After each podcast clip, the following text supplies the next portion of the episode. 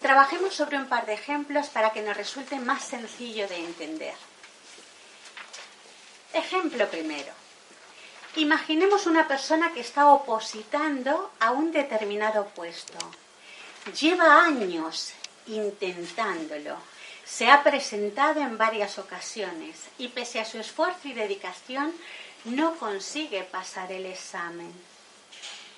Entonces, como quiere aprobar a toda costa, decide formarse en, técnicas que le ayuden a lograr sus metas leyendo libros o asistiendo a cursos que le permitan adquirir esta capacitación. Y después de acceder a este entrenamiento en cómo conseguir lo que se propone, decide aplicarlo para superar la prueba. Hasta aquí parece que está todo bien.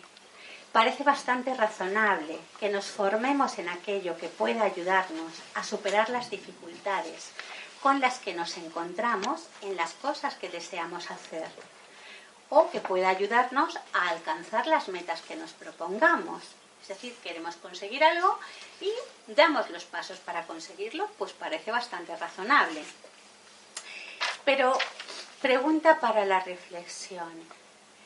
¿Qué ocurriría si esta persona esta persona que está opositando, esta persona que se ha preparado para aprobar la oposición, ¿qué ocurriría si esta persona, por mucho interés que tuviera en ese puesto, desde su parte humana, lo desease desde sus pensamientos, creencias, motivaciones, deseos, ¿qué pasaría si no lo hubiese elegido como luz?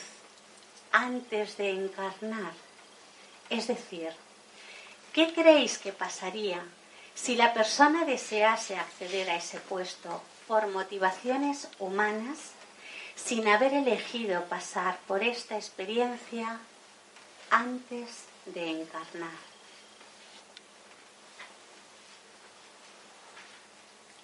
La respuesta es muy sencilla. Si la persona no eligió pasar por esa experiencia en esta encarnación, aprobar la oposición y acceder a ese trabajo, por muchos intentos que haga, no aprobará. Podrá presentarse una y otra vez y podrá aplicar las mejores estrategias para alcanzar sus metas y objetivos, pero no aprobará porque aprobar y realizar ese trabajo no forma parte de su plan para esta vida. Si sus cuerpos humanos lo que quiere hacer y de luz, conciencia de lo que vino a hacer, no están alineados, esta persona lo seguirá intentando probablemente durante mucho tiempo, desarrollando y llevando a cabo todo tipo de estrategias para conseguirlo, motivada por aquello del que la sigue, la consigue. Sin embargo, este refrán cobra especial sentido cuando, por ejemplo, hemos elegido trabajar en esta vida la perseverancia o la tenacidad. Y entonces efectivamente solemos necesitar bastantes intentos para conseguir algo, porque esos intentos son la base de nuestro trabajo para experimentar justamente la perseverancia o tenacidad. Pero esto es muy importante que se entienda.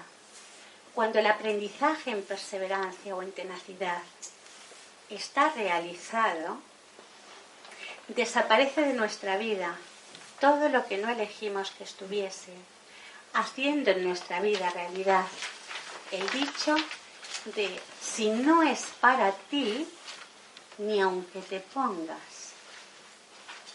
Y por muy tenaz y perseverante que hubiera podido llegar a ser la persona del ejemplo uno, no llegará a su vida aquello que no hubiese elegido que estuviese en ella, aunque en el aquí y el ahora de su vida no recuerde las elecciones que hizo. Da igual lo que haga, los años que estudie la oposición, los recursos que emplee, si no está en su plan para esta vida, no se materializará, por mucho que se empeñe, que se enfade o que persista. Lo único que conseguirá será frustrarse y sentir que perdió el tiempo. Importantísimo. Sin embargo, si esta persona tomase conciencia del para qué de lo que ha vivido, podría alinear sus cuerpos humano y de luz y poner todo lo que aprendió en cuanto a estrategias y técnicas para alcanzar objetivos y conseguir metas al servicio de lo que realmente pactó para esta existencia. Y entonces fluiría con la vida y su desarrollo y evolución serían imparables porque absolutamente todos somos guiados para llevar a cabo lo que pactamos elegir hacer cada uno. Otro ejemplo para compartir con vosotros antes de dar la palabra a mis compañeros. Imaginemos ahora una persona que vive con un familiar, padre, madre, hermano o hermana, hijo o hija. Esta persona practica diferentes técnicas espirituales, yoga, meditación, retiros. También en este caso parecería a simple vista que todo está bien, ya que las técnicas mencionadas tienen un amplio reconocimiento social por el beneficio que aportan a las personas que las practican. Pero imaginemos también que la motivación que hay debajo de que la persona practique estas técnicas, tomamos conciencia de que la motivación que nos lleva a hacer cosas es la vibración que tenemos.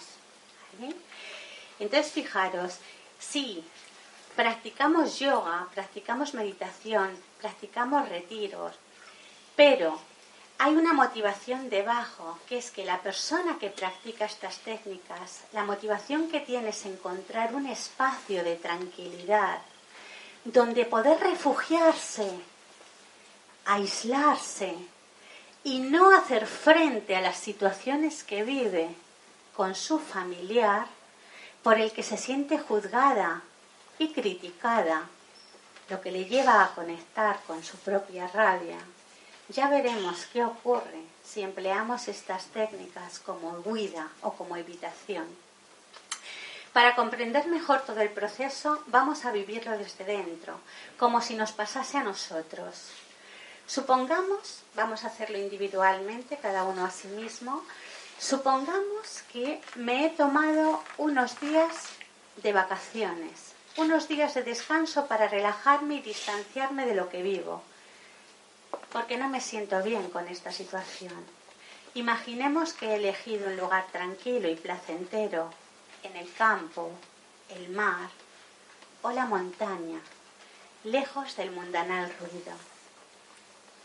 Estos días que estoy pasando aislado de lo que vivo pueden resultar muy beneficiosos para mí, sobre todo si realizo durante este tiempo actividades que me ayuden a relajarme y entrar en contacto conmigo mismo, como el yoga o la meditación, o si participo en actividades de grupo con personas que tengan inquietudes espirituales similares a las mías. Según van pasando los días me digo, vaya, parece que estoy consiguiendo relajarme y olvidarme de todo. Parece que esto me está ayudando a estar bien. Por fin un poco de tranquilidad y armonía en mi vida. Me siento fenomenal. De nuevo, hasta aquí todo bien. Estoy haciendo algo con lo que disfruto, me tomo un tiempo para mí y estoy haciéndome más consciente de lo que pasa en mi vida a través de actividades de evolución espiritual.